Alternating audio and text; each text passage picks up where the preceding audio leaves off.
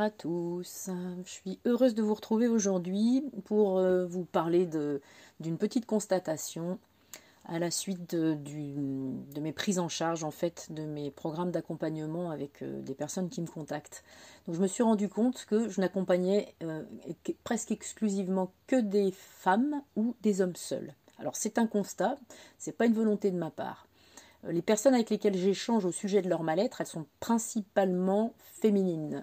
Euh, seules, elles prennent leur vie à bras le corps, elles déterminent rapidement qu'il est essentiel pour elles de se reconnecter avec ce qu'elles sont profondément.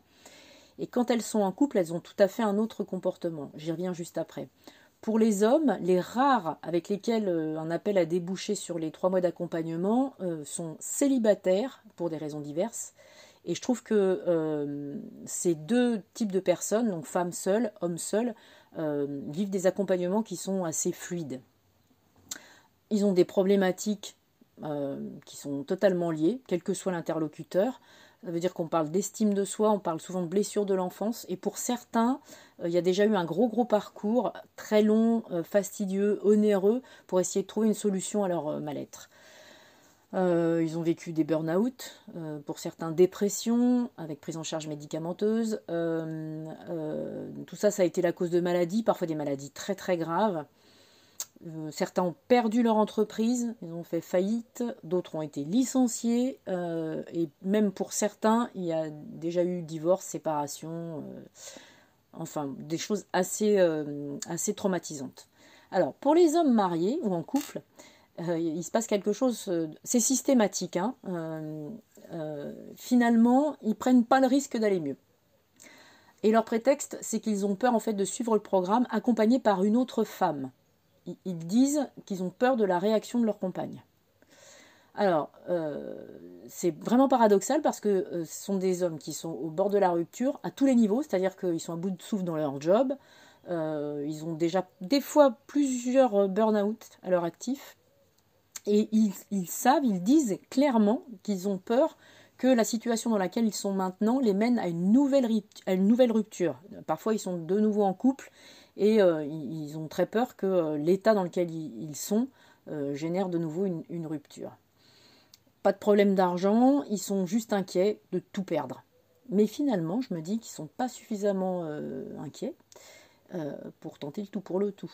Et la question c'est ben, de qui est-ce qu'ils n'ont pas confiance? À qui est-ce qu'ils ne font pas confiance?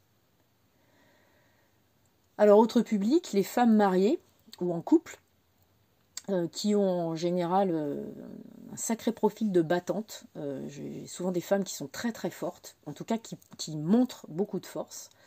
Mais là, elles sont en roue libre depuis un certain temps. Elles sont mal dans leur vie professionnelle, pour des tas de raisons. Elles ressentent euh, un gap énorme entre ce qu'elles avaient projeté et puis ce qu'elles vivent en réalité. Elles sont fatiguées, elles ont une image dégradée de leur corps. Pour certaines, elles ont développé des maladies euh, incroyables. Elles ne savent pas d'où c'est survenu. Pour d'autres, elles ont commencé à prendre beaucoup de poids. Euh, et elles sentent qu'elles elles arrivent à un tournant de leur vie, que quelque chose doit se passer. Elles sont vraiment conscientes de leur douleur et elles essayent de mettre tout en œuvre pour vivre aux côtés d'un homme. Souvent, c'est n'est pas le père de leurs enfants, elles ont reconstitué une famille et ce qu'elles veulent, c'est avoir une vie équilibrée avec cet homme. Souvent, donc, elles sont mères de famille, mais les enfants sont plus là. Et en fait, euh, pour elles, ce qui est important, c'est le regard de leur conjoint. Elles, elles ont vraiment envie d'avoir une vie équilibrée avec leur, conjoint, et c'est pour ça euh, qu'elle euh, me contacte en fait. Le but du jeu pour elle, c'est d'aller mieux dans la vie avec leur homme. Mais, d'après elle, dans trois, cas sur quatre, euh, manifestement le regard de leur conjoint n'est pas suffisamment bienveillant parce qu'elles n'acceptent pas leur liberté, elles, elles ne vont pas au bout de ce qu'elles avaient projeté. C'est-à-dire que quelques jours après avoir pris euh, l'appel, quelques jours après avoir vraiment échangé et c'est dit que sincèrement elles avaient besoin de ce que je leur propose, elles reviennent vers moi et elles m'expliquent que c'est très très compliqué pour elles.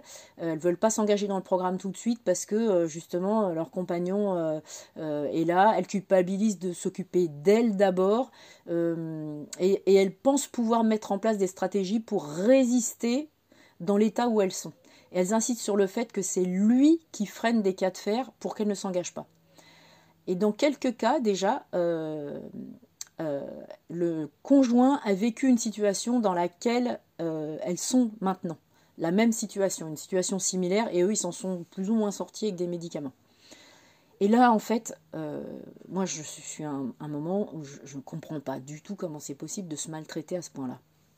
Je me dis, il y a forcément un problème, en fait, mais qui est plus relationnel, et qui est relationnel à soi-même, euh, et, du coup, qui est relationnel à l'autre.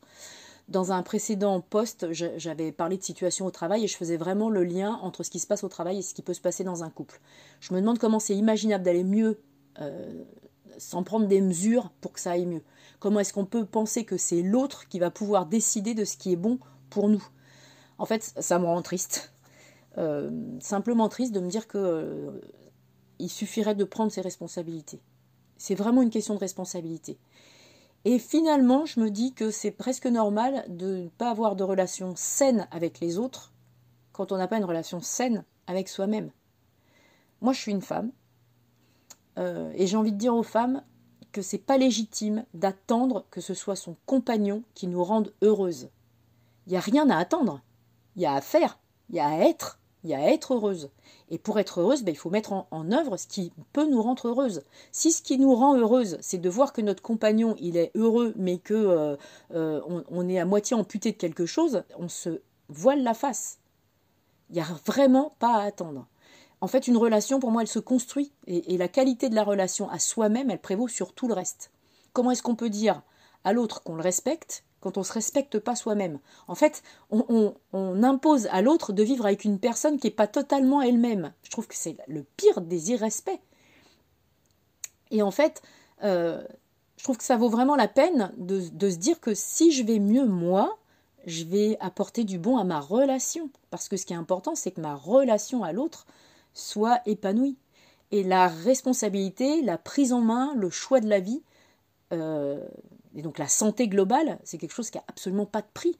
Et c'est en fait carrément criminel, à mon sens, d'imputer à l'autre la responsabilité d'un choix qu'on ne fait pas.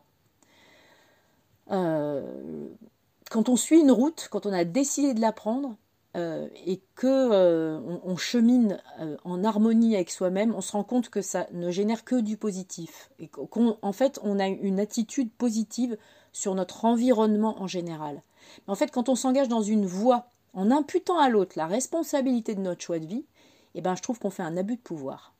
Parce qu'en fait, c'est pas l'autre qui décide pour toi, c'est toi qui l'oblige tu fais un, abus de pouvoir en obligeant l'autre à décider pour toi, en ne prenant pas de décision pour toi, en restant dans l'état où tu es.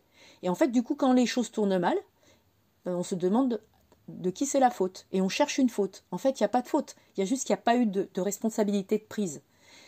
Et en fait, je trouve que ça, c'est pas responsable. C'est carrément même une prise de risque. C'est, euh, je trouve ça effroyable. En fait, quand on décide de prendre sa vie en main pour aller mieux, pour euh, euh, éviter le poids de son mal-être à la personne avec laquelle on vit, ben on fait un acte d'amour, c'est un acte de générosité. Et de générosité envers soi-même et forcément de générosité envers l'autre.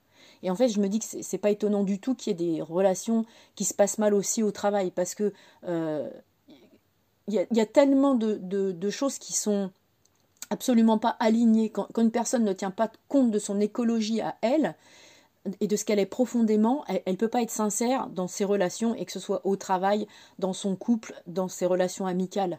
Et en fait, c'est euh, euh, un manque de conscience de ce qu'on est qui fait que très sincèrement, en fait, on délègue sa vie à son entourage. Wow. Si on allait un peu plus loin, je pourrais dire que c'est criminel en fait. Euh, en fait, il fallait que je pose ça ici parce que ça fait terriblement écho à des choses que j'ai pu vivre à une époque de ma vie. Euh, je suis sortie de ces, de, ces choses-là en, creusant un peu, en me détachant de certaines situations, en repoussant certaines situations que je trouvais toxiques et je n'osais pas me le dire parce que j'avais parfois honte de ressentir certaines choses. Et à partir du moment où j'ai commencé à me dire que euh, ce que je vivais avec certaines personnes, ce que je vivais avec moi-même, c'était tout sauf de la générosité. C'était en fait une manière de rester dans un, faux confort parce que j'avais peur simplement de l'inconnu, bah à partir de ce moment-là, il y a des tas de portes qui se sont ouvertes et je me suis rendu compte que de l'autre côté, c'était pas atroce, bien au contraire, il y avait des tas de possibles qui s'ouvraient à moi. Et moi, je pense que c'est vraiment important de dire à ceux qui pourraient vivre la même chose que le bonheur ne tombe pas du ciel. C'est vraiment quelque chose qu'on se construit. Et que de toute manière, effectivement, le changement, c'est pas confortable.